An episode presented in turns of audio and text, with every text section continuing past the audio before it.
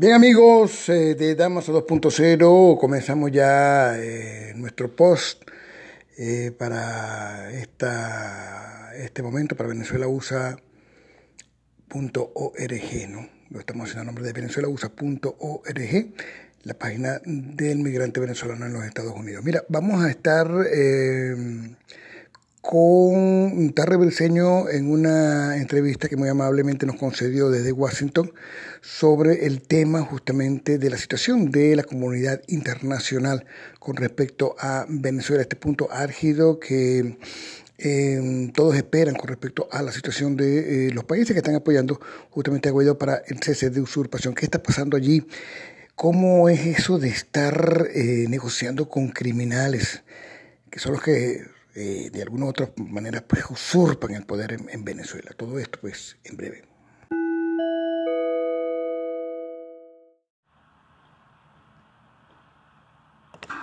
Bravo 24. Nos encontramos con el embajador Gustavo eh, em, embajador eh, designado por eh, Juan Guaidó aquí en, en Washington, eh, en la OEA, ¿no? Así es. Entonces, eh, justamente, embajador, quisiéramos un poco la situación que se está viviendo en el país, la inflación comiéndose todo lo, lo poco que queda de la economía en este momento, la crítica situación del hambre que ya eh, está como una mitad está así, eh, destruyendo, carcomiendo el país y justamente pues la gente no ve viable la situación de las negociaciones en Barbados. ¿Qué se puede esperar del tema internacional, Grupo de Lima, Estados Unidos, Unión Europea con respecto a esta situación? Bien, bueno, indudablemente que la magnitud de la crisis venezolana es una tragedia eh, que no se le puede escapar a nadie, una tragedia que tiene implicaciones en la paz de la región. Y esto es muy importante porque no se trata solamente de invocar solidaridad por parte de otros países, sino que el interés de esos países les conduce a prestar mucha atención y actuar en relación a la crisis venezolana. Eh, las posibilidades de una negociación que conduzca al logro de los tres pasos definidos por el presidente Guaidó, cese la usurpación, gobierno de transición y elecciones libres, son muy escasas. Yo creo que eh, hay que agotar todo, toda, todo tipo de salida negociada, pero la propia actitud del gobierno, lo ocurrido ayer con el allanamiento de tres diputados adicionales a la larga lista de legisladores que eh, perseguidos, nos indica claramente que no hay ningún tipo de voluntad de una salida negociada, sino solo la búsqueda de ganar algún tiempo y sobrevivir unos días más.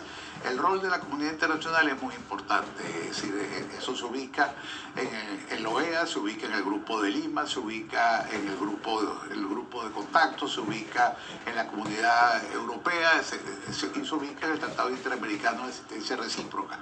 Es decir, son muchos los escenarios en los que hay que actuar y son escenarios en los cuales hay que lograr la concurrencia de voluntades de los países mundo y sobre todo los países del hemisferio en lograr una salida para Venezuela. Ahora fíjese, embajador, el tema es que eh, justamente eh, se trata de buscar salidas políticas y diplomáticas con factores que eh, solamente pues están demostrando que son unos delincuentes, que, que, son unos criminales. ¿Cómo tratar el tema de, de, de, de la diplomacia con criminales?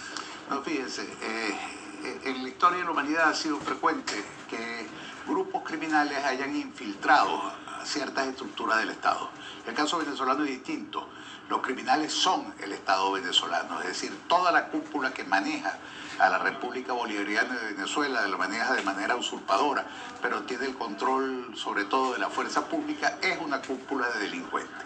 Eso hace difícil la negociación, no es imposible. Cuando a uno le secuestran a un niño, a un hijo, pues uno tiene que negociar con los secuestradores. Cuando a Winston Churchill, a Frankie Roosevelt le tocó enfrentar a Hitler, pues se sentaron con otro delincuente llamado Joseph Stalin. Y, y, esa alianza fue fundamental en poder derrotar al nazismo. Es decir, que eh, el, negar, el, negarse a hablar es, es, absurdo. El tener excesivas esperanzas en la negociación es igualmente absurdo. Lo que hay que es configurar una gran alianza internacional que se concrete en acciones, que no sean solamente las declaraciones. Se reúne el grupo de Lima y hay una declaración, se reúne la OEA y hay una resolución. Eso no es suficiente. Hace falta concretar acciones y yo creo que ese es el, el, el trabajo que tenemos por delante. ¿Qué expectativa hay en el futuro, en el futuro inmediato, pues luego de, de, la, por ejemplo, de, las medidas tomadas por el gobierno norteamericano? Bueno, e, ese, ese, es un tipo de medidas que, que es importante, hay que lograr que sean asumidas por otros países, sobre todo todo lo concerniente a las sanciones personales. Eh, lo que más le preocupa a estos delincuentes es no poder disponer de los bienes y del dinero robado para eh, vivir en cualquier lugar del mundo. Y a ellos no les interesa irse a vivir a La Habana o irse a vivir a, Moscú o irse a vivir a Managua. Ellos quisieran vivir en, París, vivir en, la Florida, vivir en Madrid.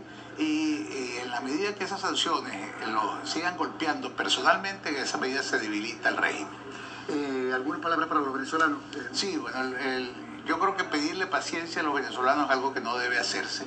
Yo creo que hay que pedir impaciencia y que los venezolanos hagan saber cada vez con más contundencia la inconformidad. Eh, algunos la expresan yéndose del país y eso es trágico, trágico pero muy comprensible. Otros tienen que resolver el problema del día a día, que es buscar la comida, y por eso es que el rol de la comunidad internacional cobra un papel muy especial. No basta el esfuerzo interno, que ya ha sido mucho, son el aporte de, de presos, de heridos, de muertos, ha sido, de torturados ha sido muy grande. Hay un papel de la comunidad internacional que estamos buscando activar y que sea lo más contundente posible. Muchísimas gracias, embajador Gustavo Torre Briceño. Amigos, le decimos a nombre, por supuesto, de venezuelausa.org, la página pues, de eh, los venezolanos que se encuentran migrando, sobre todo aquí en, los Estados Unidos. Adelante,